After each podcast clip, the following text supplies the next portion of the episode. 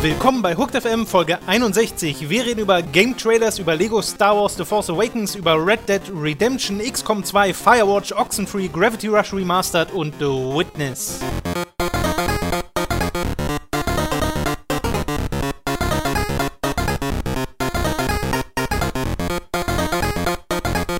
Chakra. Chakravartin ist der Gott aus, aus Suras Wrath, der, den man nur Ende bekämpft. Stimmt.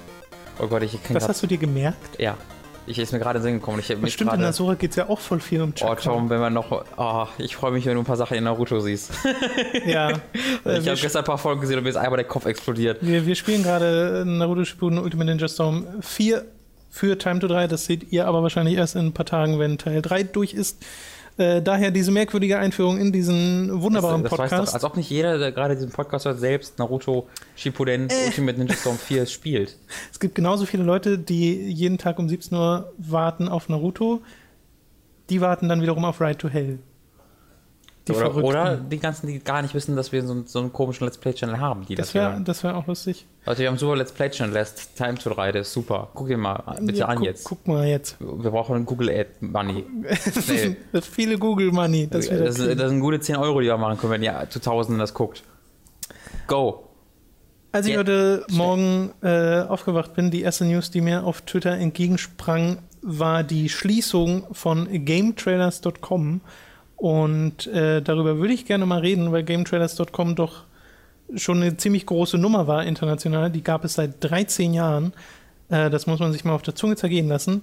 Ich habe die geschaut so ungefähr seit 2008, äh, schätzungsweise. 2008 war auch das Jahr, in dem ich meinen Videospielblog aufgemacht habe und angefangen habe, über Videospiele zu schreiben und so diesen wirklich konkreten Wunsch geformt habe, in dieser Industrie zu arbeiten.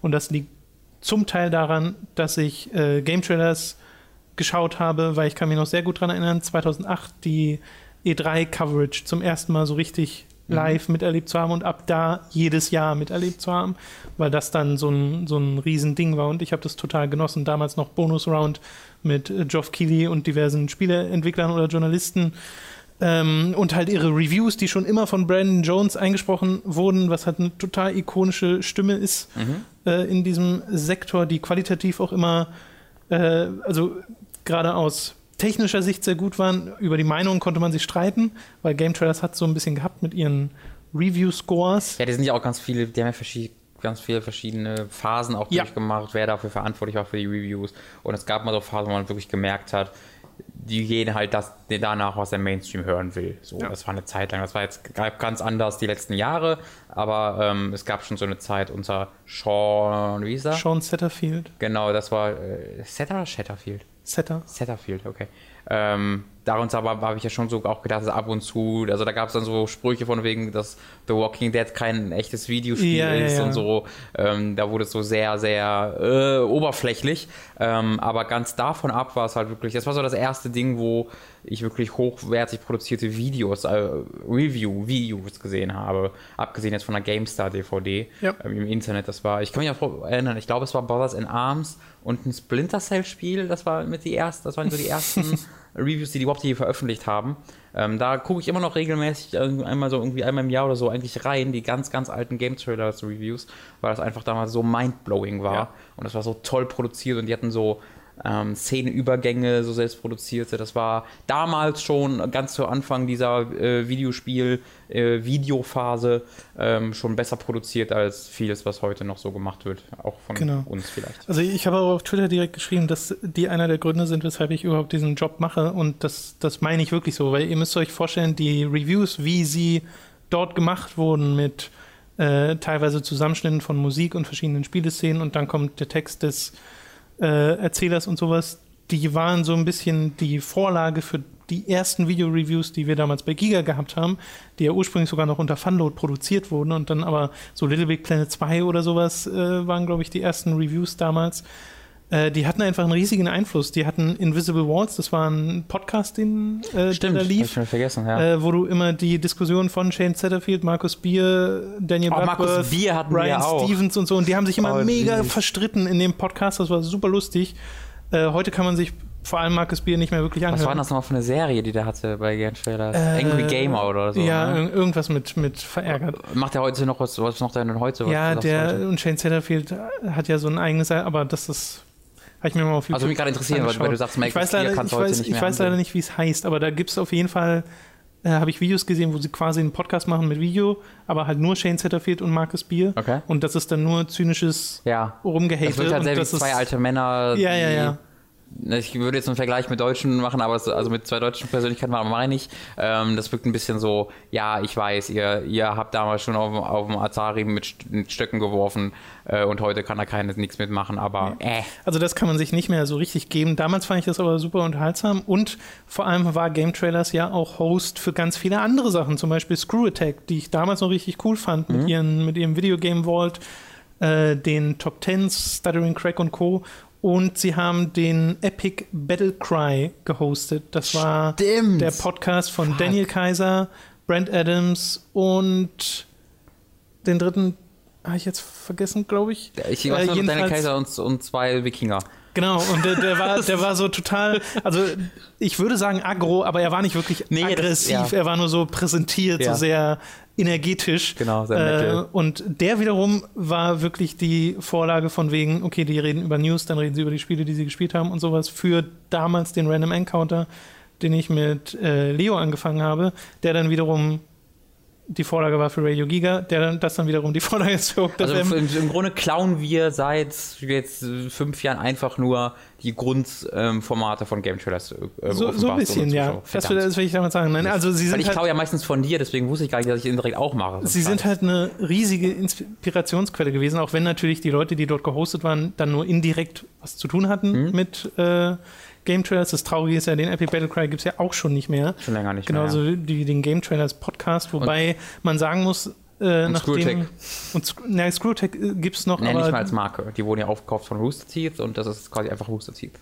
aber es gibt noch einen Channel, der Screwtech heißt und es gibt noch Screwtech als Genau, gen, ja genau, also die, die, die benutzen den Namen, ja okay, für, also für uns als, als, Ja. als Konsumenten gibt es die noch Ja. genauso, genau. Aber die sind jetzt halt einfach Teil von, Rooster von. Rooster Teeth. Okay, alles klar. Das wusste ich zum Beispiel nicht. Ja. Aber jedenfalls, äh, das, was sie heute produzieren, gucke ich da auch kaum noch. Hm. Äh, ich muss auch sagen, nach dieser Shane Setterfield-Nummer, der ist ja irgendwann dann gegangen, da weiß man auch nicht so richtig, was genau da passiert ist.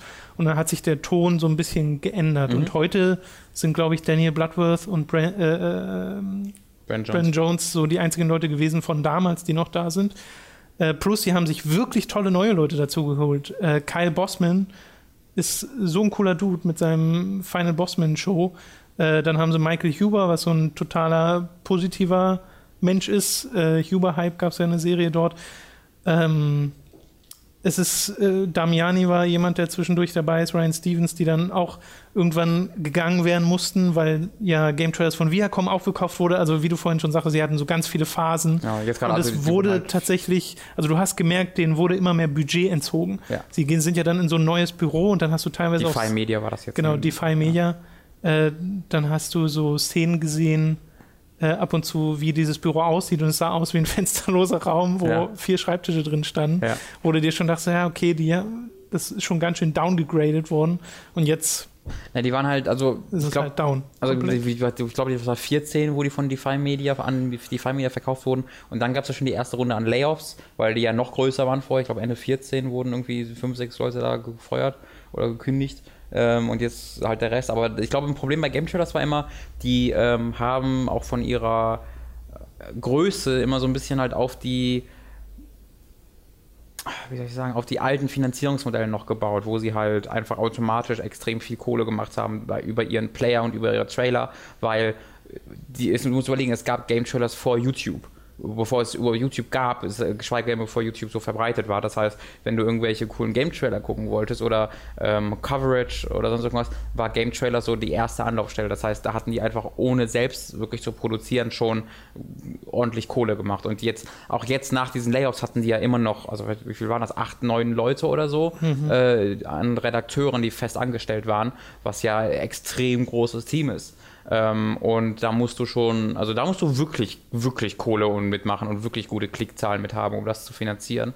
Ähm, Und das war ja nie so ganz der Fall mit diesem Team. Nee. Naja, vor allem, weil äh, es gab ja mal eine Umstrukturierung der Game Trailers Website, wo die mhm. Seite einen neuen Look bekommen hat mhm. und eine neue Navigation. Und ich weiß noch, damals war ich regelmäßiger Game Trailers Besucher und danach nicht mehr, weil die, du hast einfach nichts mehr komfortabel gefunden. Mhm. Äh, das war vorher vielleicht nicht ganz so hübsch, aber es war sehr zweckmäßig. Ja. Es hat alles viel besser funktioniert. Du hast schneller Sachen gefunden. Äh, und ich glaube, das war auch so der Punkt, wo dann sehr viele Leute nicht mehr die Website benutzt haben und überhaupt generell die Industrie auf YouTube-Trailer und sowas umgestiegen ist. Und jetzt hatten sie auch ihre YouTube-Kanäle, aus mhm. irgendeinem Grund zwei. Einmal einen für ja, die stimmt. Reviews, einmal einen für alles andere, wie Final Bossman und sowas. Also sind schon ein paar komische Entscheidungen, wo man im Nachhinein sagt, okay, das hätte man bestimmt irgendwie geschickter machen können. Ja. Aber es ist halt total, also ich finde das total traurig, vor allem, weil sie ja dann auch rauskam, äh, in diesem finalen Livestream, den sie gemacht haben, dass sie irgendwie vier Stunden vorher erfahren haben, äh, ja, ist jetzt Schluss. Ja, das ist irgendwie immer so. Da, Von heute auf morgen. Das, ich, das verstehe ich im amerikanischen Arbeitsmarkt ja. nicht so ganz. Ich habe immer, wenn irgendwie eine Nachricht kommt von das wurde geschlossen oder sowas, erfahren jetzt die Angestellten immer am Tag der Schließung. Mhm. Da verstehe ich doch nicht. Also sagt denen das doch zwei Wochen vorher einfach. Also ja. dann, dann arbeiten die vielleicht zwei Wochen lang nicht mehr so effektiv wie vorher, aber ist doch auch egal. Oder lass, oder sag denen das und lass es dann einfach noch eine Woche laufen. Ich weiß, dann machst du vielleicht noch eine Woche, also naja, es ist halt finanziell einfach nicht klar, warum die noch eine Woche laufen sollten, das verstehe ich schon, aber es ist so übelst respektlos einfach und so, ja, nee, ab morgen, heute Morgen bist du aufgestanden, hast eine Arbeit und morgen früh stehst du auf und bist ja. arbeitslos. Ich finde, das ist einfach, äh, ja, ein bisschen unglaublich, dass das so funktionieren kann. Ja äh, wollte ich hier nur oder wollten wir hier nur gerne mal ansprechen, weil, wie, wie gesagt, das hat einfach einen großen Einfluss gehabt. Gibt zwar auch äh, Sachen, die ich nicht mag, die sie produziert haben, aber es gab auch eben sehr viele Sachen, die ich mochte und auch aktuell noch äh, mochte, wo ich hoffe, dass jetzt gerade so Leute wie Kyle Bossman oder äh, der Moore äh, sich irgendwie zusammentun mit Cuba oder Brandon Jones oder so und irgendwie was Eigenes machen, weil die Mittel dazu hätten sie, glaube ich. Und in der heutigen Zeit, wo ja zum Beispiel der, äh, wie heißt der komplett, Greg von Keiner Funny Games. Greg heißt der. Greg, einfach nur Greg. Greg, Greg. Ich, mir Greg kommt Miller. immer, Greg Miller, mir kommt immer Game Over Greggy in den Kopf, ja. weil das sein Twitter-Handle ist aus irgendeinem Grund. Das ist ein ziemlich cooler Name. Ähm, genau, und Greg Miller. Äh, der hat ja das auch gemacht, hat sich von IGN, hat genau, hat sich mit seinen Kollegen von IGN abgespaltet und mit Patreon so ein eigenes Ding gemacht. Wir haben das auch gemacht in einem sehr viel kleineren Maßstab. Ja, die, also keiner fand, sind ja gigantisch. Die äh, hosten ja jetzt den Final Fantasy 15 Release Event im März ähm, und die sind, gehen halt eher auf eine also noch weiter als wir auf einer Unterhaltungsschiene. Ja. Ähm, die haben so, also die machen redaktionell eigentlich kaum mehr etwas, was auch völlig in Ordnung ist. Das wollen sie ja auch nicht. Sie, sie sind einfach jetzt noch mehr Moderatoren und Unterhalter als, als wir das sind. Ein bisschen Rocket Beans, ne? Ähm, ja, genau, mehr, mehr Rocket, genau. Ja, richtig, stimmt eigentlich. Kind Funny ist sehr ähnlich zu, zu Rocket Beans tatsächlich.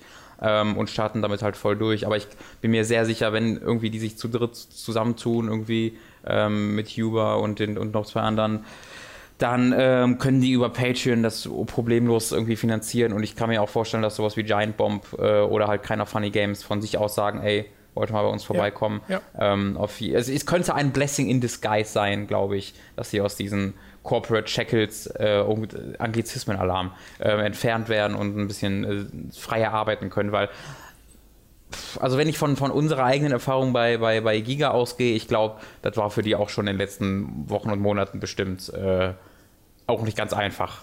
Ja, vor allem, es schien ja auch immer komplizierter zu werden mit diesen ganzen deine Firma wird verkauft, ja, ja. du ziehst in kein Und du, und du weißt ja, dass sie nicht zufrieden sind mit dem, was du machst. Sie sagten im letzten Livestream, den du ja verlinkt hast auf Twitter, äh, von wegen, weil jedes Mal, wenn ein Meeting war, hat einer von denen einen Witz gemacht, ja, ah, jetzt werden wir geschlossen. Ähm, also die wussten ja, dass, ne, dass du, und du arbeitest halt immer mit diesem Wissen, dass deine Chefs eigentlich nicht wollen, was du da machst und nicht zufrieden sind, dass sie keine Ahnung haben von dem, was du machst und dass du halt durchgereicht wirst. Deswegen, das ist einfach nicht, nicht schön, mit diesem Wissen zu arbeiten, dass du nicht wirklich wertgeschätzt wirst äh, genau. von, von, von den oben. Deswegen, ähm, vielleicht, jetzt werden sie bestimmt ein paar Tage sehr traurig sein, vor allen Dingen mega, mega bitter für Daniel Bradworth, der einfach gerade auf äh, seiner, äh, seiner Honeymoon ist, der gerade geheiratet hat, ja. auch nicht günstig war ähm, und jetzt während der, äh, während dem Honeymoon diese Nachricht bekommen hat.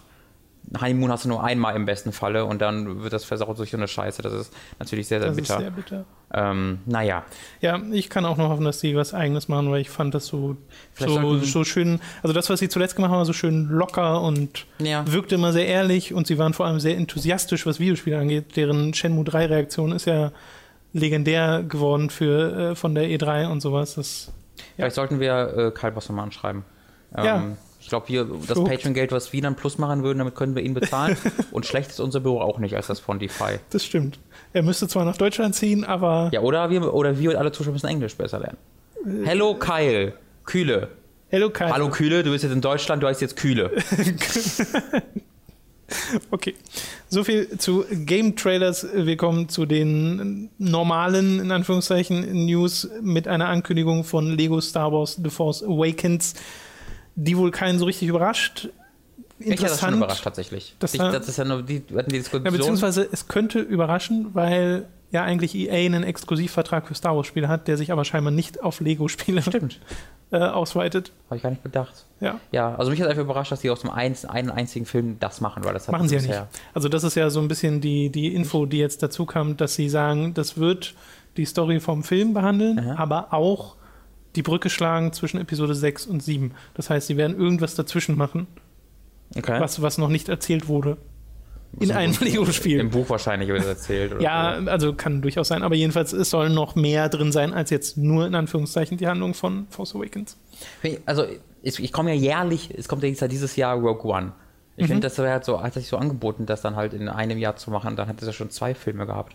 Aber ich meine, so wie jetzt an, einfach jedes Jahr einen eigenen Film zu machen, ja, okay, das recht. Also finanziell wundert mich das vor überhaupt nicht, weil das ist ja Warner. ne? Ja. Genau.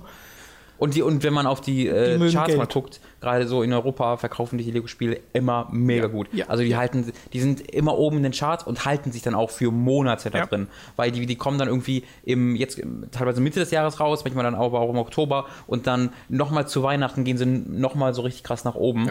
Ähm, jetzt Marvel Avengers bin ich mir sicher, wird sich auch wieder toll verkauft haben. Äh, das ist einfach eine, also ich meine, wenn du mal überlegst, was, was die für, eine, für einen Aufwand da reinstecken müssen, der jetzt nicht unglaublich hoch ist und inwiefern sich das rentiert, dass wenn du ein Geschäft führst, wäre es verrückt, das nicht so zu machen, weil das ist wohl eine der sichersten Einnahmequellen, die du haben kannst im äh, Videospiel-Business. Lego-Spiele jährlich rauszubringen. ja, es ist tatsächlich Ja, ja. so, ne? weil offensichtlich, offensichtlich ermüdet sich das ja nicht, weil die hätten mittlerweile auftreten müssen. Das sind, die haben jetzt irgendwie 16 Spiele oder so in fünf oder sieben, acht Jahren oder so gemacht. Ähm, wenn es Ermüdungserscheinungen gäbe, hätte es die schon geben müssen mittlerweile. Mhm. Aber das scheint nicht der Fall zu sein, ähm, einfach weil das so eine breite Masse an Leuten anspricht. Ich als Hardcore-Fan, also ein Hardcore-Videospiel-Fan, habe Spaß an diesen Spielen. Kinder haben Spaß an diesen Spielen. Eltern haben Spaß an diesen Spielen. Das ist wirklich äh, ein sehr geniales Konzept und ich würde mich freuen, wenn die mal ein bisschen grundsätzlichere Sachen überarbeiten würden, aber mein Gott, wenn nicht, dann halt nicht. Äh, also ich würde mich halt freuen, wenn es so aussehen würde wie, wie der Ankündigungstrailer, was ich aber auch nicht so ganz glaube. Äh, ja, der sah klasse aus und ist auch sehr witzig, aber ich habe schon Screenshots gesehen von dem Spiel. Die gab es nämlich zum Mhm. einen schon sogar vorher, weil das Ganze ist ja geleakt Okay? äh, über so eine Xbox Store-Seite Mhm. und sieht aus wie jedes andere Okay, Videospiel. Also das ist wirklich nicht annähernd an dem dran, was in diesem Trailer gezeigt wird. Das ist wirklich CG gewesen. Ähm, Schade. Den kann man sich unabhängig davon aber wirklich gut angucken. Das ist ein super Trailer. Am 28. Juni kommt das Spiel raus für so ziemlich alle Plattformen. All the Plattforms. Kommt auch noch für 3DS und Vita? Ich glaube schon. Ich glaube ja. auch, ne? Also diese, du siehst am Ende des Trailers so eine Auflistung von den Covers nebeneinander und das sah aus wie alles. Okay. Okay, die äh, letzte News für diese Woche, und ja, es gab nicht so viele, ist eine äh, Verwirrungsgeschichte rund um ein sehr, sehr gutes Videospiel, nämlich Red Dead Redemption, das äh, ein bisschen blöd kommuniziert wurde teilweise. Also ich, ich mag nicht, wenn dann Videospiel-Websites schreiben, Red Dead Redemption coming to Xbox One. Das klingt nämlich, als wäre das ein HD-Remaster oder so, Ja. dabei geht es nur um die äh, Backwards Compatibility. Und äh, die ist noch nicht mal offiziell. Das war irgendwie so ein ganz komischer Fehler. Man konnte das nur machen, wenn ein Freund Red Dead Redemption besaß und man selbst die digitale Version gekauft, dann konnte man sich das irgendwie herunterladen. Na, der, also der Freund musste das quasi schon auf der Xbox One gespielt Ja. haben und es ging, ging quasi von einem Tester irgendwie Ja, aus. genau. Und irgendein Freund von diesem Tester hat das dann gesehen und konnte dann über sein Profil das starten und davon hat es dann halt einfach so, wie bei diesen Achievements, Lauffeuer. töte einen, töte einen Entwickler oder jemanden, der Entwickler getötet Ja. hat. Genau, so hat sich etwa ver, dann verbreitet. Ähm, und ich habe mich tatsächlich auch gefreut, weil ich gucke immer mal wieder auf das Cover und denke mir so, eigentlich würdest du ganz gerne mal Red Dead Redemption einwerfen. Habe es dann aber nie so ganz gemacht. Wenn das jetzt auf der Xbox One mal spielbar will, würde ich das bestimmt noch mal reinwerfen. Hast du das digital auf der Xbox One? Nee, habe ich nicht, aber das wird dann ja auch, also das war jetzt ja nur digital, halt, weil es diese komische Preview-Fassung wird. Ja. Aber wenn es dann offiziell ist, ähm, kann man es auch mit der Retail-Fassung machen. Ja, Weil ich habe ich hab das halt für PS3 physisch und für PS3 digital, aber halt nicht für Xbox. Mhm. Ja, das ist natürlich bitter. ja. ähm, das ist halt, also um das mal zu erklären, das war jetzt halt einfach so eine, wie sie sagen, es gibt ja Leute, die testen diese Backwards Compatibility Spiele, bevor sie dann released werden. Und das war noch in dieser Testphase. Also wird in den nächsten Wochen Ja, ja. irgendwann dann offiziell erscheinen. Ähm, und ich habe mir also ein Video dazu angeguckt, einen Livestream, und das lief tatsächlich flüssig. Ähm, was schön ist, weil das ist eine Seltenheit bei den äh, rückwärtskompatiblen Spielen. So Spiele wie Mass Effect sind leider kaum spielbar. Ähm, Mit flüssig meinst du so flüssig, wie es auf der Xbox liegt? Genau, dass es halt nicht, nicht weniger flüssig als bei 360 läuft. Weil das ist weil das so unterschiedliche Strukturen hat. Also die 360 hatte so andere Strukturen als die One, dass es zum Beispiel bei Mass Effect so ist, die Marco-Sektion, die bei der, bei, der, bei der 360-Version mit 20 Frames ungefähr liefen, laufen jetzt mit flüssigen 30, ähm, was die Steuerung viel besser macht plötzlich. Du hast ja, man hat ja Marco immer gehasst und ich habe es immer gehasst und habe jetzt so ein bisschen gemerkt, okay, ich finde es immer noch scheiße, aber dadurch, dass es jetzt mal nicht mit 7 Frames läuft gefühlt, ist schon mal ein bisschen besser. Das hat auf dem PC gespielt. Und es war auch mit 60 FPS scheiße. Ja, ga- ga- ganz genau. Es war so oder so scheiße, aber wenn du es nochmal, wenn du zu diesem mega es langsamen Ding dann noch diese, oh ja, es war Ja, ganz ja. furchtbar. Ähm, das heißt, läuft mit 30 Frames, aber alles, also, und wenn du irgendwie erkundest, läuft es auch flüssiger, aber wenn du dann in Kämpfen bist, bricht es auf 19 Frames ungefähr zusammen. Ähm, Aber das finde ich dann komisch. Warum releasen die das dann? weil Backwards Weil ich dachte gerade, das ist das, was sie testen, um zu gucken, okay, müssen wir da noch irgendwas dran machen? Nein, die, die, also die machen ja wirklich an jedem einzelnen ja. Spiel was. Aber scheinbar ähm, nicht genug. Genau, das ist wahrscheinlich einfach, okay, wir müssten jetzt einfach grundsätzlich Weil dieses- das Optimale wäre ja eigentlich, wenn die Sachen flüssig gern laufen. Ja, genau. Als, als ja, aber das geht, halt, das geht halt nicht, weil es da wirklich Emulatoren Ja, sind ja. Ne, und keine, keine an, in sich Port. Backwards Compatibility. Das ist kein Port. Genau, es ist halt wirklich ein, eine Emulation. Und ich glaube, wenn du halt sowas machen willst wie bei Mass Effect, dass das dann auch flüssig läuft, da kommst du sehr schnell einfach bei dem Arbeitsaufwand für ein HD-Remake an. Aber wo wir gerade dabei sind, Arbeitsaufwand für ein HD-Remake in Red Dead Redemption zu stecken, fände ich wirklich mal cool von Wirklich, ne? Rockstar, weil wenn sich das für ein Spiel lohnen würde, ich habe das ja auf der PS3 gespielt, das, also das kannst du ja heute gar nicht mehr angucken so richtig. Also ist Red wirklich, Redemption? Red Dead Redemption ist an und für sich ein sehr hübsches, atmosphärisches Spiel, Ja. aber da war der Unterschied zwischen PS3 und Xbox 360 nochmal richtig deutlich. so, echt? Weil äh, sehr viel weniger so Foliage, Mhm. äh, Auflösung war ein bisschen schlechter, hat ein bisschen mehr geruckelt. Also Ah, das war einfach ein technisch super, äh, wie sagt man, raues Ja. Spiel, äh, das vor allem meine PS3 immer zum Abheben gebracht hat. Die wurde so unfassbar laut. Jedes Mal, wenn ich Red Dead Redemption gespielt Bei anderen Spielen ist okay, aber Red Dead Redemption irgendwie Krass. nicht. Also das hätte ich wirklich gerne als HD-Remaster, weil das würde von der Auflösung profitieren, das würde von der Framerate profitieren und ist vor allem heute noch ein richtig gutes Spiel. Und das wäre eine wunderbare Möglichkeit, um den zweiten Teil anzukündigen. Ja, da sträubt sich ja Rockstar so ein bisschen. Naja, ich glaube, sie, ich glaube nicht. Ich glaube, sie wollen es einfach nicht ankündigen so früh. Mhm. Ich bin mir sicher, die entwickeln da seit drei, vier Jahren dran. Ist eigentlich ein sicherer Erfolg. Also ich kann mir auch nicht vorstellen, dass das nicht, Ja. nicht passiert. Einerseits Rockstar ist so eine komische Firma, die keiner versteht und es gibt immer mal wieder so, also das ist wohl übelst, übelste Koks-Firma einfach, wo du da reingehst. Meinst du, die machen mal was, äh, etwas, das nicht Red Dead ist und nicht GTA? So, also Bully war ja damals, war glaube ich die letzte neue IP. Die hatten ja Manhunt. naja, also sowas wie Tischtennis können wir noch dazu Genau, ziehen. Manhunt Aber, haben sie ja auch. Manhunt 2 haben sie ja vor gar aber das ist ja schon richtig alt. gemacht. Nee, Manhunt 2 auf der Wii. Ja, aber Manhunt 1, ich meine jetzt wirklich, wo die neue IP entstanden ist, das ist Ach ja so. schon eine Weile her. Ähm, nee, da würde mir nichts so einfallen. Weil seit außer PS3 Table 360 haben sie doch außer Table Tennis keine neuen IPs gemacht. Nicht, dass ich wüsste. Ja, fände ich mal sehr interessant, weil die sind ja offensichtlich sehr talentiert. GTA verkauft sich nun mal einfach wie sonst nix. Also Ja. wirklich wie sonst nix. Ja. Das ist, äh, ja, also ich verstehe schon, warum sie nur GTA Absolut. machen. Und die GTA Online macht ja Oh ja. Unfassbare Kohle. Was ich immer noch nicht so richtig nach. Also, Wirklich, nicht jedes Mal denke ich mir, musst du noch mal in GTA Online reingucken? Dann gucke ich in Online rein und denke mir so, ugh, ugh. Es ist halt wie so Daisy in GTA, nichts funktioniert so richtig, es ruckelt so ein bisschen und dann wartest du stundenlang in der Lobby und dann wirst du aus der Lobby rausgekickt und oh, und dann, bist, und dann kommst du aus der Lobby raus, bist in der Spiel, wirst erschossen. Es ist alles, macht alles keinen Spaß. ja, aber die Heists sind wirklich beliebt. Also Die da, würde ich mal gerne machen. Ich da waren gemacht. äh, hier Manu und Co. von Insert Moin auch begeistert von. Ja, da habe ich auch sehr viel Positives drüber. Aber wenn die das, aber das Problem ist halt, dass sie jetzt in diese scheiß Infrastruktur dieses verkackten Online-Systems stecken. Wir reden über Und das ist der Grund, warum ich keine Singleplayer-DLCs zu GTA 5 bekomme, weil der Online-Scheiß so erfolgreich ist. Das ihr Arschlöcher, die ihr GTA Online spielt. Ihr seid, ihr seid das Problem. Ihr zerstört, ihr bringt euch Game Trailers jetzt zu. Moment. Ja.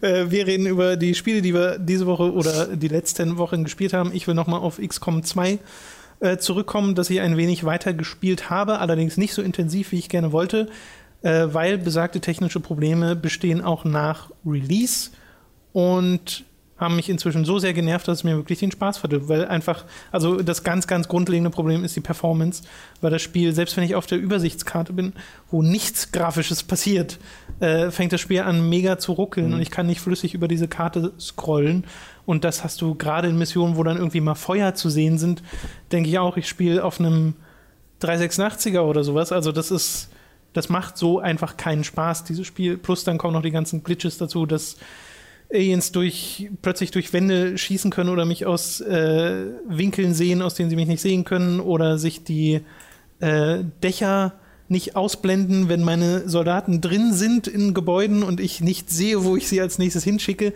Also es ist wirklich unfassbar glitchy und ich dachte immer, also gerade als jetzt die Reviews rauskamen, ich wäre der Einzige, der das hat, aber wenn ich mir, wenn ich mich bei Steam umschaue, äh, bei den User-Reviews, äh, dann ist dem nicht so. Es gibt ganz viele Leute, die Performance-Probleme haben. ja. Es gibt, Und- ich habe jetzt gerade erst einen Artikel auf, Move, auf Gamepilot gegeben vom Dom, der hat so irgendwie so eine INI, ein INI-Edit stand da, wie man die, wie man die INI editieren soll, Okay. das, das so, so genau diese Ruckler wohl nicht mehr geben soll. Okay. Das ist- das also ich hatte schon ein paar Sachen ausprobiert, aber noch nichts mit der Ja, INI. so, ja, vielleicht, vielleicht- sollte ich das mal ausprobieren. Genau, müssen wir auf Twitter gucken, da hat das irgendwie geschrieben. Aber das zeigt ja auch, also das hat mich auch total so überrascht, weil wieso, das, das, dann müssen das doch auch andere Reviewer Ja, gemacht dachte ich haben. auch, Ich habe halt immer so Witze gemacht bei, gegenüber Tom, dass halt einfach Tom zu schlecht Einfach ist. zu schlecht. Und mein. PC ist zu dumm. Und sein PC, ja genau, PC kann nicht berechnen, was die Gegner machen sollen.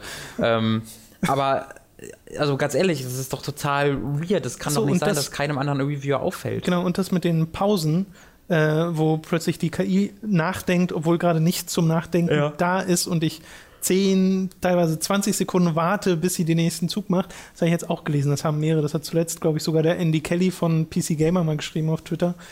Also Vielleicht ja, muss die da, Probleme, die ich da ähm, angesprochen habe, gibt es tatsächlich. Wie schnell ist dein Internet? Vielleicht muss jemand Stop von. it. Äh, aber das, das Spiel an und für sich ist halt sehr gut. Offensichtlich. Ja, anscheinend. nicht in der Form, in der ich es gerade spiele. Deswegen kann ich da gerade nicht wirklich viel weitermachen und kann euch das logischerweise dann auch nicht wirklich empfehlen, weil ich würde am liebsten sagen, wenn ihr es spielt, probiert es vorher irgendwie mal aus, aber das ist halt ein bisschen schwierig bei einem Mhm. Spiel, was an Steam gebunden ist. Ja. Ja. Wobei diese technischen Probleme wahrscheinlich ein sehr guter Grund sind für einen Refund, wenn man sich das auf Steam holt. Guter, stimmt, guter Punkt, geht Ja. ja. Okay, das wollte ich nur noch zu XCOM 2 sagen. Du hast Firewatch gespielt. Das war übrigens der Grund, weshalb wir den Podcast nicht schon am Montag äh, released haben. Dann ist uns aufgefallen, dass das Embargo doch irgendwie Also nur in Amerika am Dienstag Ja, war, ich- aber ich bei weiß uns nicht, irgendwie, also Mail- war komisch. Auf, in, in der Mail, die ich hatte, war halt das Release-Datum, stand direkt neben dem Embargo-Datum. Ach so, da- es war das beides war das. fett gemacht und stand Okay. da Februar 9th und daneben stand dann die Uhrzeit für den Februar 8th. Deswegen hatte ich das dann verwechselt, aber es wäre halt 18 Uhr gewesen, deswegen kam der Podcast des Abends. Ist jetzt, glaube ich, keine, keine Ja, auch riesige Tragik. Kein Beinbruch. Ähm, und ich habe ein anderes Spiel dafür nochmal die Möglichkeit bekommen, das zu spielen. Deswegen äh, freue ich mich ganz äh, doll, dass ich das noch erzählen kann. Jetzt aber erstmal zu Firewatch. Da bin ich ein bisschen gespannt drauf. Äh, ich war da extrem gespannt drauf sogar. Ähm, das hat, da habe ich auch schon mal im- von erzählt in, auf dem E3-Stream, glaube ich, und während, während eines Podcasts. Da gab es ähm, nur wenig Footage wirklich zu, aber es gibt einen Trailer dazu, einen Gameplay-Walkthrough, der einfach so 10 Minuten äh, Gameplay am Stück gezeigt hat, wo du einfach in der Ego-Perspektive als, ähm, ja, als Ranger so ein bisschen, du, also Firewatch bedeutet, du sitzt oben äh, auf deinem, in deinem Tower in so einem Nationalpark und guckst ein, halt einfach Ausschau nach Feuern damit du die dann melden kannst äh, und damit die dann ähm, eben gelöscht werden kann oder sonst in der Art und Weise damit umgegangen werden kann. Ähm, und währenddessen bist du ganze Zeit per Funk in Kontakt mit dem Tower neben dir, also neben dir ist der ist ganz weit weg, aber du kannst den so sehen am Horizont Yep. und da sitzt halt eine Frau namens Delilah drin und mit der erhältst du halt Kontakt, das ist deine Chefin und die erklärt dir so ein bisschen, was du da machst ähm, und äh, das Gameplay sieht dann halt so aus, dass du in dieser Wild, in diesem Nationalpark umherlaufen kannst mit einer Karte. Das hört sich jetzt relativ offen an, ist aber sehr linear tatsächlich. Also es lässt sich am ehesten mit Gun Home in dem Sinne vergleichen, dass du halt äh, ein Haus hast, in diesem Fall ein Nationalpark, den du erkunden kannst, relativ frei sogar, aber im Laufe des der etwa so drei bis vierstündigen Geschichte schaltest du dann immer mal so eine Art Schlüssel frei. In dem Fall sind es dann irgendwelche Werkzeuge, mit denen du dann auch neue Wege bestreiten kannst. Aber es sind dann doch sehr lineare Wege und du kannst jetzt nicht völlig frei da rumlaufen. Ist auch nicht riesig. Okay. Ähm, ist relativ kompakt alles, was auch okay ist, weil es keinen Fast Travel gibt, ähm, aber es ist schon relativ klein alles. Ähm, sieht aber unglaublich aus. Also es ist mit diesem Spiel und The Witness habe ich, glaube ich, jetzt schon äh, richtig, richtig, haben wir beide ein richtig tragisches Problem am Ende des Jahres irgendwie äh, da, zu erklären, was das hübscheste Spiel ist, weil wow, sehen diese beiden Spiele hübsch aus. Sehr gut. Auch auf sehr ähnliche Art und Weise, weil, ähm, naja, also Firewatch ist weniger bunt als The Witness, aber es überzeichnet seine, seine Schönheit auch sehr, sehr stark. Das heißt, Sonnenstrahlen äh, sind stärker und so, kräftiger okay. als in der Realität. Äh, Dunkelheit ist dunkler und bedrohlicher als in der Realität. Weil es ist alles einfach ein bisschen mehr überzeichnet, ist alles so, wie du dir vorstellst, dass Natur ist von so Storybooks her, ähm, obwohl es in der Realität dann nicht ganz so ist. Ähm, es ist wirklich wunderschön, deswegen macht es auch tierisch Spaß, einfach in der Natur herumzulaufen, weil es Ja. einfach so schön ist und eine Atmosphäre erzeugt. Ähm, das ist also im Grunde das Gameplay. Du läufst halt durch die Gegend und ähm, findest dann Easter Eggs, findest so einfach Sachen in diesem Nationalpark. Und ähm, was sie wunderbar machen, ist die Interaktivität. Weil in so Spielen ist ja normalerweise so, du findest dann Dinge und dann guckst du die an und dann li liest du irgendwie die Beschreibung von dem, was du siehst oder sowas. Und das ist ja immer so ein bisschen, durchbricht ja ein bisschen die vierte Wand, weil entweder dein Charakter liest das laut vor und das ist weird, weil warum spricht mein Charakter laut? Oder du liest einfach die Beschreibung, was ja auch ein bisschen weird ist. Ähm, in diesem Spiel gibt es halt äh, die, mit dem Walkie-Talkie eine ganz, ganz tolle Lösung für dieses Problem, dass du, wenn du irgendwas siehst, ähm, ziehst du halt dein Walkie-Talkie und dann sagst du da, melde umgestürzten Baum oder sowas. Und dann sagt halt dein Charakter, hey Delilah, ich habe hier einen umgestürzten Baum, dann entwickelt sich halt daraus ein Gespräch. Okay. Das heißt, alles, was du, alles, was du, oder du interagierst, interagierst mit deiner Umgebung immer über das Walkie-Talkie, indem du eben mit Delilah über das sprichst, was du da siehst. Und das ist ein unglaublich coole Möglichkeit, um deine Interaktion mit der Tastatur, nämlich einen Knopf zu drücken, um was zu beobachten, ins Spiel zu übertragen, wo dein Charakter einen Knopf drückt, um das Delilah durchzugeben. Das äh, stellt eine wunderbare Verbindung her einfach. Also sind das dann auch immer Sachen, bei denen es Sinn macht, dass er das berichtet zu dem anderen Tower? Ja, weil der ist halt, das ist sein erster Tag in diesem Job. Also du, das, das so. geht über mehrere Tage, über mehrere Okay. Monate sogar, dieses Spiel. Smart. Ähm, und deswegen, er ist halt so, hat so keine Ahnung von dem, was er tut. Ähm, und Delilah macht es auch deswegen sehr oft über ihn lustig. Und er sagt dann, ja, Delilah, ich habe hier ein Outhouse, also wo man halt hinkacken kann. ja. Ich habe hier ein Outhouse entdeckt. Und auch so, ja, also wenn du willst, kannst du da reingehen. Willst du jetzt eine Erlaubnis von mir oder also was? spielt auch so ein bisschen. Ne? Genau, das ja, nee, ich dachte, ich muss es vielleicht sagen, weil, ja, äh, danke für die Info, falls ich mal muss, Okay, merke ich es mir so nach dem Motto. Also es spielt da wirklich sehr, sehr deutlich mit. Ja. Und das sind auch, äh, mit Abstand ist es die größte Stärke ähm, vom Spiel, äh, neben der äh, Optik und neben dem Erkundungsdrang, ähm, sind es die Dialoge, weil das ist gemacht, Campo Santos heißt Entwickler, das sind teilweise ehemalige Telltale, ähm, Schreiber. Ähm, es arbeitet auch der äh, Chris Remo dabei, der früher bei Double Fine war, der die Musik zu Gun Home gemacht hat. Äh, der hat auch in der Story mitgeschrieben. Also es sind Leute, die sich auskennen mit äh, Dialogen und mit Story. Und das merkst du hier sehr, sehr gut, weil die Dialoge sind unglaublich natürlich. Ähm, das ist, glaube ich, das erste Adjektiv, wie ich das beschreiben würde. Die sind einfach natürlich. Es fühlt sich nicht so an, als würden hier zwei Videospielcharaktere Dialoge einfach abrattern, sondern es fühlt sich an, als würde ein dynamisches Gespräch einfach entstehen, weil du triffst, wenn du, wenn du normalerweise Entscheidungen triffst in Telltale-Spielen, ist es ja immer, ich sage jetzt, ich hasse ihn oder ich sage, ich liebe ihn oder es ist ja, sind ja recht deutlich, auch Telltale jetzt gar nicht mal so stark wie bei BioWare, aber es sind immer noch moralische Abstufungen. Was du hier sagst, ist eigentlich nie eine moralische Frage, wenn du deine Antworten wählst, sondern es ist einfach, okay, was halte ich jetzt einfach für am sinnvollsten, was ich jetzt sage. Jetzt nicht, weil ich böse sein will oder weil ich irgendein Ziel erreichen will, sondern einfach, was ist das für mich natürlich, die natürlichste Antwort. Und ähm, die Gespräche unterscheiden sich dann auch dementsprechend. Also, was du in, den ersten, in der ersten Stunde zu ihr sagst, hat in der letzten Stunde immer noch Auswirkungen. Und zwar jetzt nicht Auswirkungen, dass der Charakter stirbt und der überlebt, sondern einfach, sie merkt sich andere Informationen über dich. Du hast halt nur. Einfach nicht so eine Alles- oder Nichts- Genau, es ist einfach ein sehr natürliches Kennenlernen Ja. und äh, die Art und Weise, wie sich diese zwei Personen über das Walkie-Talkie kennenlernen, ähm, ist halt, äh, wird von dir sehr stark ähm, be beeinflusst. Zumindest fühlt es sich so an. Ich habe es natürlich jetzt Ja. nur einmal durchgespielt, Ja, deswegen kann ich nicht sagen, inwiefern das einfach nur Illusion ist. Aber ich bin ja, also ich glaube, wir sind ja beide der Meinung, wenn es eine sehr gute, so gute Illusion ist, dass ich glaube, dass ich Entscheidungen treffe, ist es egal, egal. ob es eine Illusion ist oder nicht. Ähm, es hat ebenfalls einen verdammt, verdammt starken Anfang, ähm, wo es quasi die Vorgeschichte eines Hauptcharakters erklärt, warum der diesen Job im Firewatch anfängt und was die Hintergrundgeschichte von ihm ist. Ähm, und das ist extrem emotional und super gemacht und bricht auch komplett mit dem Stil des restlichen Spiels, aber passt trotzdem wunderbar da rein. Ähm, und auch da kannst du ganz grundsätzlich, du kannst quasi dem so ein bisschen die Hintergrundgeschichte selbst zusammenbasteln. Okay. Du hast so verschiedene Auswahlmöglichkeiten, was, was passiert ist in seiner Vergangenheit, wodurch dann eben auch seine Gegenwart natürlich Ja. beeinflusst wird. Und das erneut ist jetzt auch nichts Großartiges. Ich kann ein Beispiel nennen, ohne irgendwas zu spoilern. Du kannst zum Beispiel entscheiden, ob er, äh, welche, welche Hunderasse er adoptiert und wie er den genannt hat. So. Und das Okay. aber, aber ist, äh, je nachdem, ob du jetzt diesen kleinen Hund adoptiert hast oder den Schäferhund, ähm, entwickelt sich halt auch ein anderes Gespräch mit Delilah, weil die andere Schlüsse daraus auf dich zieht. So nach dem Motto. Oder ob du ja, überhaupt davon erzählst, von dem Hund. Das kannst du alles entscheiden. Ähm, es gibt noch eine große Ähnlichkeit zu Gun Home und das ist, dass du halt nicht so wirklich weißt, was dieses Spiel ist. Wenn du, wenn du startest. Ne? Du startest ja über Firewatch und du denkst jetzt, okay, das wird doch bestimmt so ein Horrorspiel oder so, weil du läufst halt durch die Gegend und du weißt nicht, was du machst und es gibt kein konkretes ähm, Hast du ein Horrorspiel erwartet? Ja, nee, nicht wirklich. Ich habe, ich, es war halt eine der Möglichkeiten, weil ganz am Anfang vom Spiel macht das Spiel auch schon so ein, zwei Sachen, wo du Leute siehst, wo du nicht weißt, oh, wer ist das? Und mich hat jemand beobachtet und die leider macht sich über dich lustig, ja klar. Ähm, also es geht schon ab und zu so ein bisschen in die Richtung, aber es, Das finde ich so ganz. auch, auch eine Parallele zu äh, Gone Home. ja genau.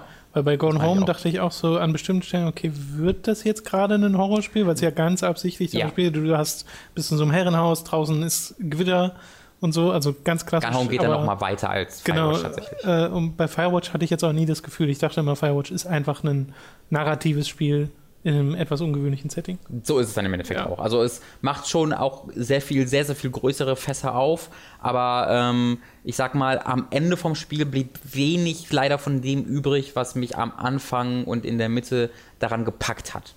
Ähm, und das ist ein ganz grundsätzlicher Unterschied zu Gun Home, wo äh, der Fall ja auch war, dass es was ganz anderes war im Endeffekt, Ja. als ich vermutet habe. Aber dieses andere hat mich dann doch so ergriffen und so mitgenommen, dass ich das ganz toll fand. Während jetzt bei Firewatch, die am Ende so da sind, so, ja, okay, das war, das war, ja, okay. Und ich war dem nicht böse, ich war dem aber, ich war, aber ich war jetzt auch nicht mitgerissen. Okay. Ähm, ich war bald abgenickt und hatte gesagt, okay, das waren drei, ich habe dafür drei Stunden gebraucht, ich bin aber relativ linear durchgelaufen, ich habe es nicht ganz groß erkundet, einfach weil ich halt auch nicht die Lust hatte, dann ewig zurückzulaufen, wenn ich falsch war. Ähm, deswegen bin ich einfach ziemlich, ziemlich äh, linear den Anweisungen gefolgt. Ähm, und das, also ich hatte während des Spielens mehr Spaß, als wenn ich, als, und wenn, je mehr ich über die Spiel nachdenke, desto weniger würde ich es weiterempfehlen wollen, aber beim Spielen selbst hatte ich einfach verdammt viel Spaß, Okay. weil die Dialoge so großartig waren, weil es so toll aussah und weil es eben doch noch was Einzigartiges ist, ähm, in dieser Art und Weise Geschichten präsentiert zu bekommen. Aber es ist eben nicht mehr so einzigartig, wie es damals bei Gun Home war. Ich habe in der letzten, im, vor allen Dingen im letzten Jahr, äh, viele Spiele dieser Art bekommen, sowas wie Her Story kann, kann einfach jetzt auch existieren. Und in diesem Sinne wirkt Firewatch halt mittlerweile fast schon so ein bisschen altbacken. Also es wirkt fast schon so, als ob es zwei Jahre zu spät kommt, weil ich halt sehr schnell das Gefühl hatte, okay, ich weiß, was du machst. Und ich habe das tatsächlich auch schon in einer ähnlichen Qualität mit Gun Home gesehen. Und das macht mir jetzt noch Spaß, aber du, es kon konnte mir dann einfach ein bisschen wenig Neues bieten. Es wirkte ein bisschen altbekannt und es wirkte ein bisschen so, lass mal Gun Home machen, aber in einem anderen Setting. Okay. Ähm, und das macht Spaß, aber ich habe mir ein bisschen mehr erhofft. Okay. Und das sage ich jetzt wirklich nur vor allen Dingen in, in, ja, im Rahmen der sehr hohen Erwartungen, die ich hatte, einfach von, diesen, von diesem einen Gameplay-Clip, den ich so großartig fand. Ähm, aber ich würde es immer noch jedem empfehlen, der auf äh, Narrative oder mit Videospiele mit Fokus auf, den, auf der Erzählung äh, steht. Ähm, wie gesagt, halt jetzt vielleicht nicht das, die große Revolution erwarten. Äh, weißt du, wie viel es kostet? Ich glaube, es sind 20 Euro. 20, okay.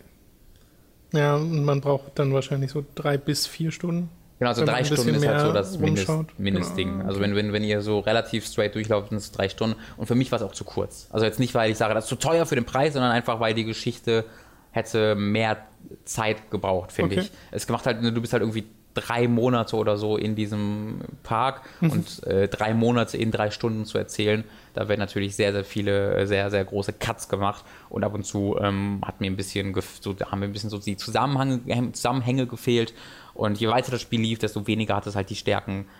Also es geht, es ging, geht weniger um den Charakter, je weiter es geht. Ich spiele dieses Spiel ja, weil ich die Interaktion dieser beiden Charaktere so interessant finde, meines Hauptcharakters und Delilah. Ähm, und je weiter das Spiel geht, desto weniger geht es um diese beiden Charaktere und desto mehr geht es um so ein anderes Mysterium, ähm, das mich, und dieses Mysterium, dieses Zentrale hat mich dann einfach nicht so gepacken können. Und das war so ein bisschen das Problem. Okay. Na gut, also eine nur eingeschränkte Empfehlung für Firewatch. Ich habe Gravity Rush Remastered gespielt. Das ist im Endeffekt quasi auch eine eingeschränkte Empfehlung, mit aber der Tatsache, dass ich dieses Spiel wirklich liebe, äh, aber genau weiß, wo die Schwächen liegen. Äh, ich werde dazu noch ein eigenes Video machen. Das kommt dann die Tage, äh, hoffentlich zum Release, weil ich glaube, es kommt morgen raus. Am 10. Ist morgen der 10.? Kann sein. Äh, jedenfalls äh, ist da der Release-Termin von dieser Remastered-Version für die PS4. Äh, zum Remastered selbst kann ich jetzt nach dem erneuten Durchspielen sagen, der ist wirklich fabelhaft. Also hatte gar keine Probleme damit. Konstante 60 FPS, die haben äh, Texturen, also die haben nicht nur die Auflösung hochgeschraubt und Kantenglättung hinzugefügt, sondern wirklich Texturen ersetzt und neue Texturen gemacht. Und äh, es wirkt einfach, es ist einfach das de facto hübschere Spiel als das Spiel auf der Vita. Äh, und wirklich, man könnte es in dem Fall auch die definitive Version nennen, weil ich finde, es steuert sich auch besser mit einem PlayStation 4 Controller und den größeren Analogsticks und sowas. Äh, die Menüs sind super, ist alles, selbst die Comic-Sequenzen sind in der Auflösung hochgezogen. Es gibt Ingame-Zwischensequenzen, bei denen ich nicht wusste, bis ich es durchgespielt habe, dass das separate Videos sind. Ich dachte, das wäre Spielegrafik, weil die sind so gut in so hoher Qualität und 60 Frames die Sekunde gerendert, dass du diesen Unterschied nicht mitbekommst. okay. Und das ist eine totale Seltenheit in einem Videospiel. Ja, guckt euch Weil- Naruto an. Ja, das ist so ein Pet-Peeve von mir. Ich hasse das, wenn äh, Videospiele Zwischensequenzen machen und du siehst, äh, okay, vor allem bei PC-Spielen, äh, Ja. wenn, wenn PC-Spiele kommen, die auch auf Konsolen draußen sind und du spielst gerade ein Spiel in 60 Frames die Sekunde, The Witcher 3 ist tatsächlich so ein Beispiel, und dann kommt so eine Zwischensequenz und die ist plötzlich in 30 FPS und ich weiß, 30 FPS ist nicht ruckeln, aber wenn du die ganze Zeit auf 60 Klar. Frames die Sekunde guckst, dann sieht das halt so aus. Plus Ein die Auflösung Trick an der. Sache ist, ähm, du musst einen weniger starken PC haben, wo du äh, Ja, Witcher 3 nicht ja, mit ja. 60 Frames spielen kannst, weil ich habe das Problem nicht. Ja, also äh, da bin ich ganz begeistert von. Es hat allerdings Probleme im Missionsdesign und so. Da gehe ich dann auf äh, näher drauf ein in dem äh, Video, was da kommt, auch auf die Sachen, die mich eben so begeistern an Gravity Rush. Äh, ich würde es auf jeden Fall empfehlen, wenn ihr auf dieses äh, schwerelose Gameplay steht. Es gibt auch jetzt schon den, den Livestream, die Livestream-Aufzeichnung. Da haben wir ja schon eine Stunde reingespielt in äh, den Anfang von Gravity Rush. Falls ihr mal ganz grundlegend sehen wollt, wie das so aussieht. Ähm, freue mich jetzt auf den zweiten Teil. Also wirklich. Ja, auch. Ich hoffe sehr, dass es nicht zu ähnlich ist. Äh, ich hätte. Und zwar nicht, weil ich nicht, nicht Spaß hätte am zu ähnlichen, aber weil ich mir von einem, von einem Sprung von der Vita auf PS4 einfach schon auch von der Inszenierung und sowas so. ein, ein paar, und zwar ungefähr ein Dutzend Schritte nach vorne erwarte. Ja, ja, ja. Nee, also ich glaube, ich weiß, was du meinst, aber gegen ähnlich habe ich nichts, weil mir das Gameplay einfach so viel Spaß macht. Mhm. Aber äh, es muss, also es gibt sehr viel, sehr viele Stellen in Gravity Rush, an denen man ansetzen könnte und sagen könnte, geht, das geht besser, das geht Ja. besser, das geht besser. Und das geht größer und das geht epischer. Genau. Und das, da Aber ich weiß gar nicht, ob ich das unbedingt will, weil ich mag Nee? das total gerne, dass äh, Gravity Rush auf der Vita und jetzt auch auf der PS4 so ein recht kompaktes Abenteuer ist, was eben nicht sagt, okay, wir kloppen jetzt noch 10.000 Symbole in die Welt rein und Sachen, die du machen kannst, sondern du bist, also ich habe 13 Stunden gebraucht mhm. und danach bist du halt wirklich fertig. Ich könnte jetzt noch irgendwie zwei Stunden mehr investieren, wenn ich noch mehr Kristalle sammeln würde oder Challenge-Missionen auf Gold machen will, aber ich habe jetzt alle Nebenmissionen, alle Hauptmissionen, alle Challenges gemacht. Mhm und bin quasi fertig mit dem Spiel und bin sehr zufrieden Krass, mit diesem ja so kurz war. Spiel. Ja, also kurz Anführungszeichen. Äh, halt ein sehr so ein intimeres Erlebnis, weil auch die Story nie wirklich krass episch alles oder nichts wird. Ja. ja, also wie gesagt, kommt noch ein separates Video. Äh, so eine ähnliche Version, äh, Version, Quatsch. Ähnliche Situation hast du bei The Witness, wo auch noch ein eigenes Video kommt. Genau, da, äh, das habe ich fast fertig geschrieben, das werde ich gleich noch zu Ende schreiben und dann auch äh, morgen oder heute noch aufnehmen, mal gucken. Ähm, weil ich da auch so begeistert von bin, dass ich da was äh, selbst zu sagen möchte und weil ich auch glaube, dass ich da was zu sagen habe, das jetzt vielleicht nicht man überall anders hört, weil ich halt auch jemand bin, der nicht auf Puzzlespiele steht normalerweise, beziehungsweise der bei Puzzlespielen Puzzle nicht so wirklich als elementaren Fokus äh, meiner, meiner, ähm, meine Spielerfahrung sehe. Also ich spiele jetzt Point-and-Click-Adventures sehr, sehr gerne, aber die Rätsel stehen für mich immer im Weg, die, die Geschichte zu erleben. Aber da gibt es ja auch andere Spiele, also sowas wie äh, Portal. Ja, genau, Portal ja ist auch mein. Gerne. Ja, genau, aber Portal würde ich auch sehr, sehr, sehr, sehr viel weniger mögen, wenn es nicht die Charaktere und die Geschichte hätte. Magst du Portal 1 sehr viel weniger als Portal 2? Ich mag Portal 1 auch sehr gerne, aber ähm, das hat auch GLaDOS.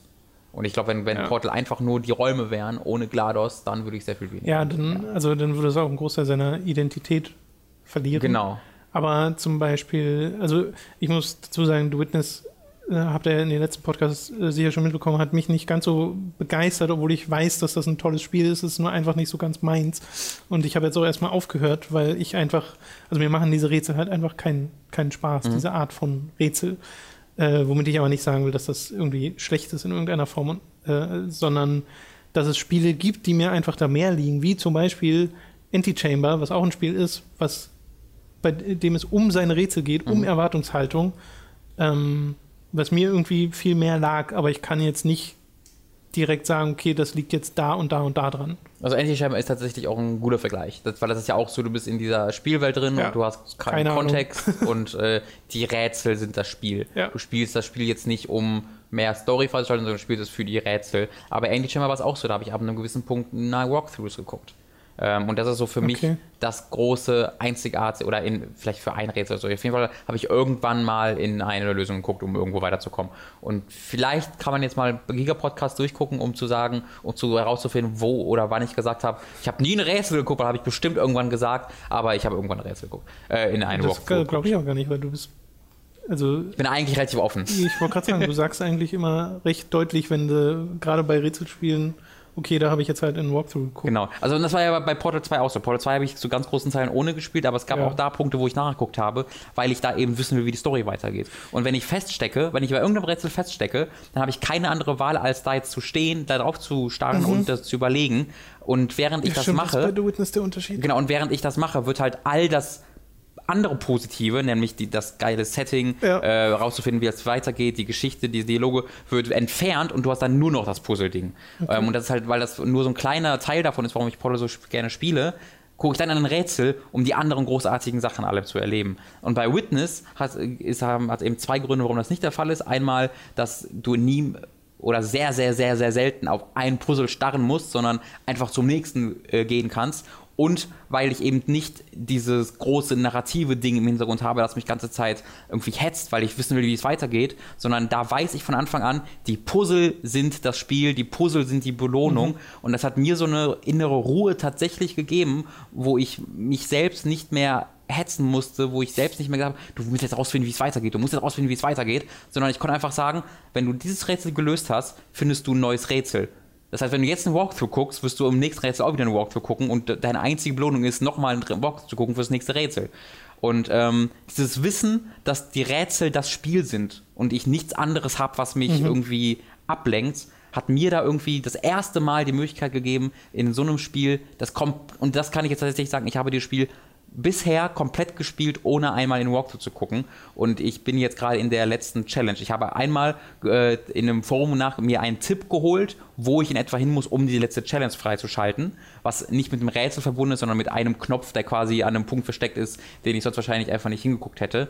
Ähm, aber ich habe bei keinem dieser Panel-Rätsel in irgendeiner Art, nach, irgendeiner Art und Weise nachgeguckt. Und das für jemanden, der normalerweise nicht groß auf Puzzles steht, ist das, glaube ich, echt ein Erfolg fürs Spiel. Okay. Und da will ich, und da gucke ich eben mal eben äh, in diesem Video, warum das der Fall ist mhm. und ich versuche das ein bisschen zu analysieren. Das kann ja. ich tatsächlich äh, gut nachvollziehen. Also mach, leuchtet ein, sag mhm. ich mal, weil halt Witness da schon eine andere Herangehensweise hat. Äh, bei Adventures äh, geht es mir da oft auch ähnlich, wo ich dann sage, okay, das, da komme ich jetzt nicht drauf. Mhm. Und bei Adventures hast du ja auch oft so dann irgendwie zehn Gebiete, die dir offen sind, in denen du jetzt alles abklicken musst, um rauszufinden, was jetzt die Lösung ist. Ja. Gerade wenn es mal so ein bisschen absurder ist, äh, wie jetzt bei Grim Fandango oder so. Äh, da gucke ich dann auch in die Lösung. Aber bei Antichamber oder Portal hatte ich auch immer, und jetzt bei Witness auch, habe ich auch immer den Ehrgeiz, okay, das will ich ohne mhm. schaffen. Und habe ich auch. Nur halt The Witness logischerweise irgendwie 130 Rätsel oder so gemacht oder 140 ja. oder so. Äh, beziehungsweise man muss ja die, die Environmental-Rätsel irgendwie draufrechnen, ja. ja. Aber halt so in dem Dreh.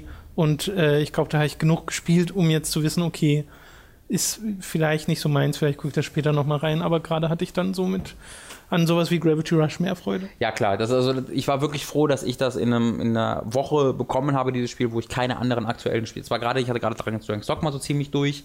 Ähm, und ich hatte gerade nichts anderes auf der, auf der Platte. Ja, aber liegen. glaubst du, wenn du was anderes gehabt hättest, ja. dass dich das abgelenkt hätte? Ja. Dann wäre Das ist ja dann eigentlich schlecht für The Witness. Nee, das ist, das ist was, das liegt in meiner Natur. Weißt du, das ist einfach was, wenn ich, wenn ich wüsste, okay, ich habe hier etwas, wo ich jetzt unmittelbar Fortschritt machen kann mhm. ähm, und wo ich neue Sachen erlebe, unmittelbar, die einfach mir äh, mit einem, mit einem Löffel in den Mund gelegt, äh, wo ich befüttert werde, dann werde ich dahin gehen, weil das für mich ein einfacherer Weg ist. Aber dadurch, dass ich bei The Witness einfach da saß und genau wusste, okay, ich habe jetzt dieses Spiel und ich habe jetzt gerade nichts, was mich ablenkt, mhm. das hat mir einfach so ein bisschen diesen inneren Schweinhund von mhm. selbst besiegt. Ähm, und das ist, das ist wirklich was, was Persönliches, was, was für mich eher ein Problem ist, dass ich da einfach zu ungeduldig bin. Und dass ich mir selbst da nicht diese Grenze setzen kann, zu sagen, ey, selbst wenn du jetzt eine Stunde die, oder eine halbe Stunde hier sitzt, das ist an sich nicht schlimm, weil du doch Spaß daran hast. Ich denke mir dann immer, ja, aber du könntest in dieser halben Stunde gerade diese und diese und diese Erfahrung machen, du könntest da weiterkommen, darüber könntest du deinen Podcast erzählen. Und das habe ich halt immer im Hinterkopf. Und dadurch, dass es das nicht gab, das hat mir sehr geholfen tatsächlich. Okay. Wenn ich jetzt sowas wie Gravity Rush gehabt hätte oder äh, wir haben jetzt Dying Light oder sowas, dann hätte ich hundertprozentig äh, das Spiel ausgemacht oder ich hätte in den Walkthrough geguckt, weil ich halt gesagt hätte, ja, aber ich muss ja auch noch zu Dying Light kommen oder sonst was. Mhm. Da bin ich tatsächlich sehr froh drum. Also es, die Umstände, in denen ich gespielt habe, waren da auch sehr wichtig. Okay, damit hätte ich gar kein Problem, weil, und das kommt auf das zurück, was du im Endeffekt schon gesagt hast, weil mir The Witness selbst keinen Druck macht. Mhm. Also solange mir das Spiel selbst nicht irgendwie quasi Steine in den Weg setzt, ist das kein Problem. Und ich habe jetzt The Witness auch so gespielt. Äh, bin zu Rätseln gegangen, habe dort irgendwie 15 Minuten gesessen und dann auch mal gesagt, okay, fällt mir gerade einfach nicht ein mhm. und dann sehr genossen, dass ich weitergehen ja. konnte und sagen konnte, ist jetzt auch erstmal egal. Kannst und ich bin mir sehr sicher, wenn du das Spiel jetzt anmachen würdest und zu diesem Rätsel zurück würdest, würdest du Dass man dann darauf kommt, ja, ja, genau. Also das ist ja, The Witness ist ja genau so ein Ding. Genau.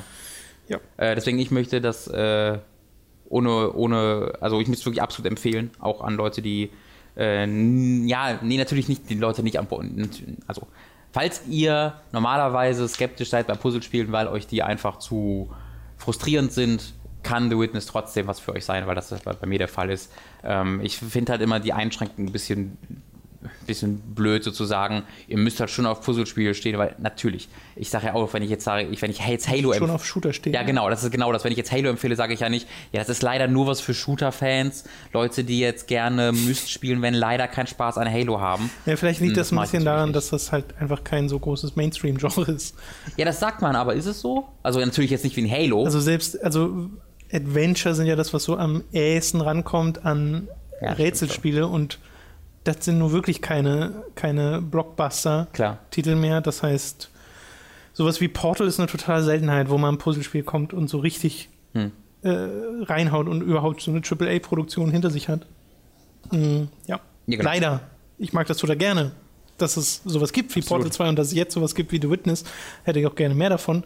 Äh, oder Anti-Chamber oder so. Mhm. Aber Anti-Chamber erfährst dann im Nachhinein halt auch von der Entwicklungsgeschichte, dass der Typ sich total kaputt gemacht ja, hat. Ja, Alkoholismus und Das ist dann das immer so, mh, mm, das ist ein tolles Spiel, aber das hätte ja eigentlich nicht sein müssen. Das ist ganz, aber mittlerweile geht es ihm richtig gut. Ja, Alexander Bruce, dem geht's gut. Ähm, ja, ich habe mittlerweile, glaube ich, knapp 55 Stunden in The Witness, was absolut unglaublich ist für mich. Krass. Also das kann, kann, ich wirklich selbst kaum Jetzt fassen. so viel The Witness gespielt wie ich Metal Gear Solid.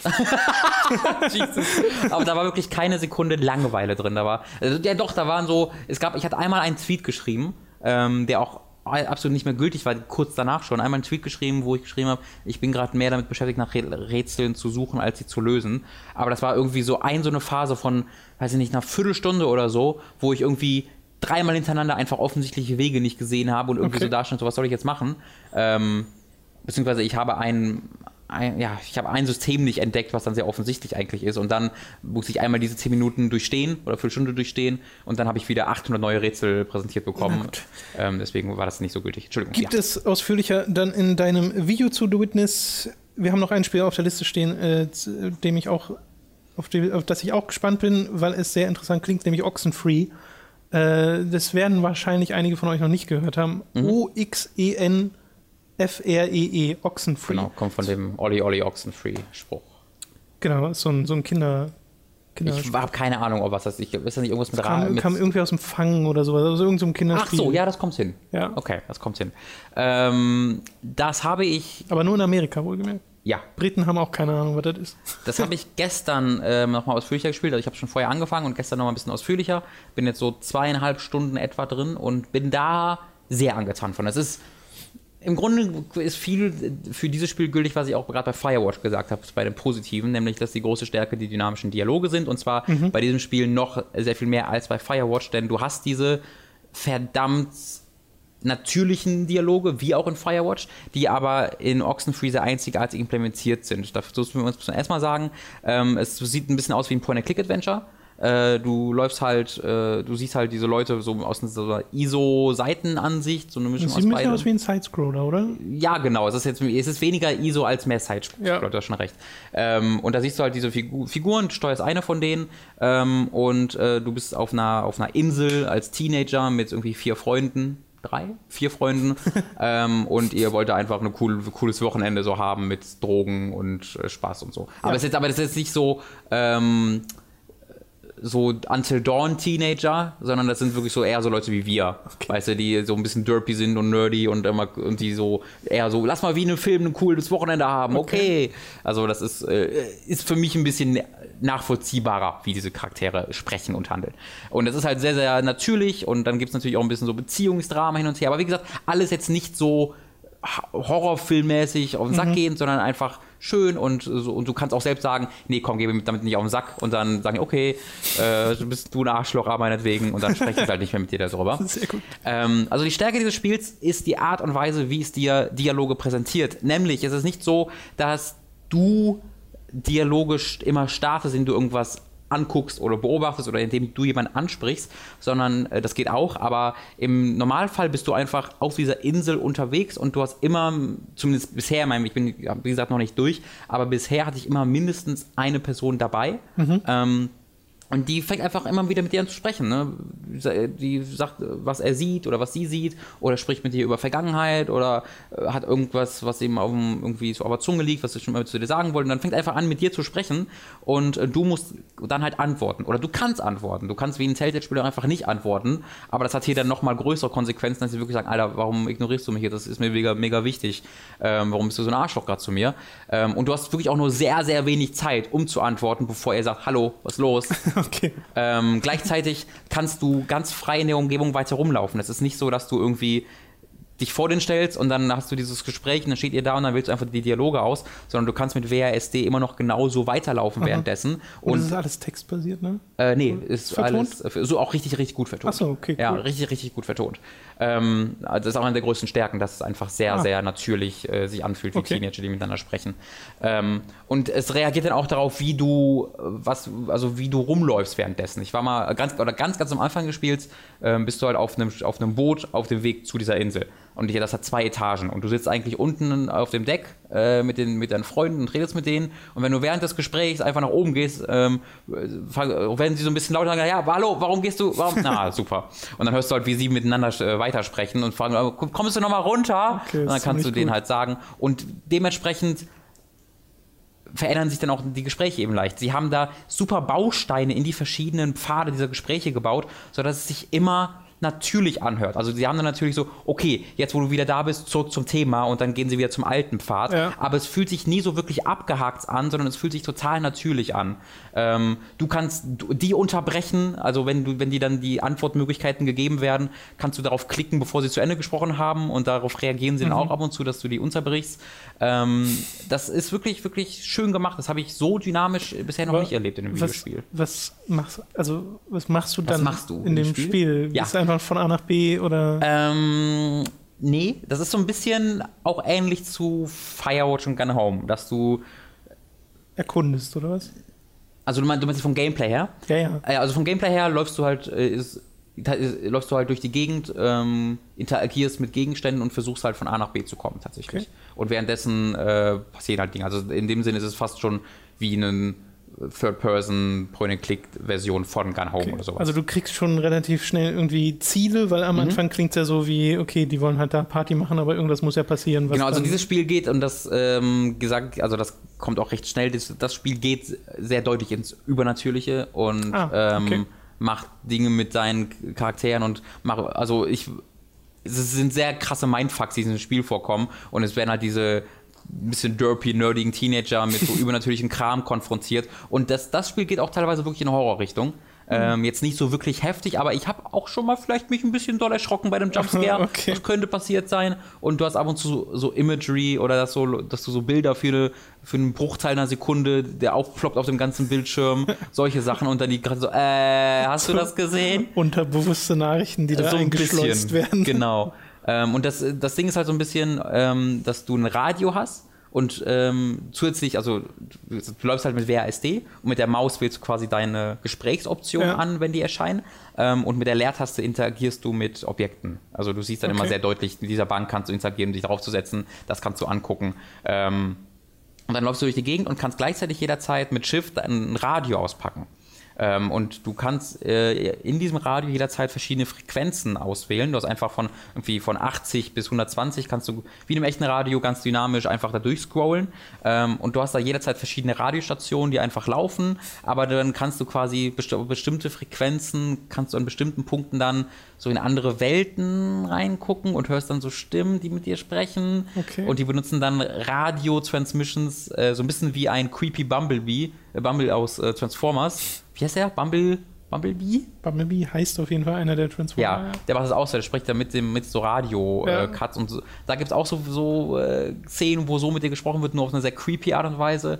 Ähm, das gefällt mir sehr, sehr gut bisher. Okay. Jetzt ist natürlich auch da die Frage, was sie daraus machen. Ähm, das, ich habe wie gesagt noch nicht zu Ende gespielt, aber bisher bin ich sehr, sehr, sehr, sehr, sehr, sehr, sehr stark interessiert, wie es weitergeht und mir sind die mir sind die Charaktere total ans Herz gewachsen. Ich habe auch hier wieder das Gefühl, dass ich durch meine Dialogoption ähm, sehr viel Einfluss auf die Geschehnisse habe, wo ich erneut nicht weiß, wie sehr das tatsächlich der Fall ist, aber soweit ich weiß, gibt es auch unterschiedliche Enden in diesem Spiel, weil es gibt auch so Momente, wo du sagst, okay, sollen wir jetzt das oder das machen? Und du hast wirklich verschiedene Punkte auf der Karte, so dass du eine Overworld-Karte, wo du quasi siehst, ähm, wie du wohin kommst, ähm, wo du, okay, jetzt, jetzt musst du dahin, um zu diesem Typen zu kommen oder du kannst dahin, um zu diesem Typen zu kommen, dann entscheide ich halt, wo ich hin will. Ähm, das macht mir total Spaß. Es sieht super aus. Es hat einen ganz, ganz tollen Stil. Das sieht erst aus wie 2D, ist allerdings alles 3D tatsächlich. Ähm, die Charaktere finde ich toll. Die Musik ist hervorragend. Die Synchronsprecher sind großartig. Da bin ich bisher voll bei. Ähm, und das ist bei mir so ein bisschen unter dem Radar auch gelaufen. Ähm, Habe ich einfach mal so aus Neugier Ja, angefragt und dann auch gestartet. Wie war das? Das kam letzten Monat schon raus? Oder Nicht schon, so? ich, schon noch länger her, glaube ich. Ich Echt? glaube, es war auch so ein November-Spiel, aber das weiß ich auch nicht Oder genau. dann kam letzten Monat irgendein Port raus. Also, Ja, es, es gibt es auch für PS4 und Xbox Genau, One, das ja, könnte ja, sein. Vielleicht kam es auch nicht nächsten Monat raus, ich bin mir nicht sicher. Ähm, aber das hat mich jetzt wirklich sehr überrascht, ähm, sehr, sehr positiv überrascht. Wenn ihr erneut auf narrative Spiele steht, guckt euch das unbedingt Cool. mal an. Wie gesagt, auch für Konsolen erhältlich. Ich werde nächste Woche nochmal ein bisschen was dazu sagen, ob es dann meine Erwartungen auch erfüllt hat oder ob Mhm. es dann doch enttäuschend ist. Ähm, es ist vielleicht, das wäre vielleicht sogar was, was ich mir im Livestream zeige, so äh, den Anfang, weil ich glaube, wenn du das siehst, ergibt sich, erschließt Ja. sich dir noch sehr viel deutlicher, was dieses Spiel versucht zu tun. Ähm, mal gucken, ob ich das mache. Okay. Äh, wir haben heute außerdem einen Code bekommen für Unravel. Da wird es also nächste Woche drum gehen, um äh, das Spiel mit Jani. Oder Mhm. vielleicht sagen wir das auch schon im Livestream. Mal gucken. Ähm, und, und Dying Light. Dying Light. Genau, Dying Light The Following haben wir endlich mal bekommen. Äh, also, Dying Light ist ja seit, seit, letztem Jahr schon raus. Im Januar kam es, glaube ich, auch. Ja, wir haben so. beide noch nicht Dying Light gespielt, obwohl wir es beide sehr gerne wollen. Ganz genau. Und jetzt haben wir halt diese, in dieser diese Definitive Edition mit dem großen Add-on, was jetzt schon nicht mehr DLC ist, sondern wirklich so ein, altertü so ein altertümliches Add-on, von dem, was ich höre, äh, haben wir jetzt zwei PC-Keys bekommen. Das heißt, das wäre auch auf jeden Fall was, was wir in der Zukunft mal in irgendeiner Art und Weise in Videoform bestimmt mal präsentieren werden hier. Ähm, da freue ich mich auch ziemlich drauf. Deswegen im nächsten Podcast wird es da auch Jupp. einiges an Futter geben. Und äh, dann reden wir vielleicht auch noch mal über Naruto, wenn wir es durchgespielt haben. oh ja, ich freue ne? mich. Alles klar. Bis dahin, euch eine schöne Woche. Unterstützt uns gerne auf patreon.com slash hooked oder nutzt unsere Affiliate-Links über Amazon oder audible.de slash hooked. Da könnt ihr euch einen kostenlosen Probemonat holen und bekommt dort ein kostenloses Hörbuch.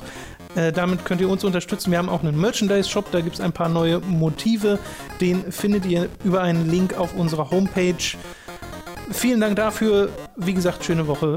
Bis zum nächsten Mal. Tschö. Tschüss.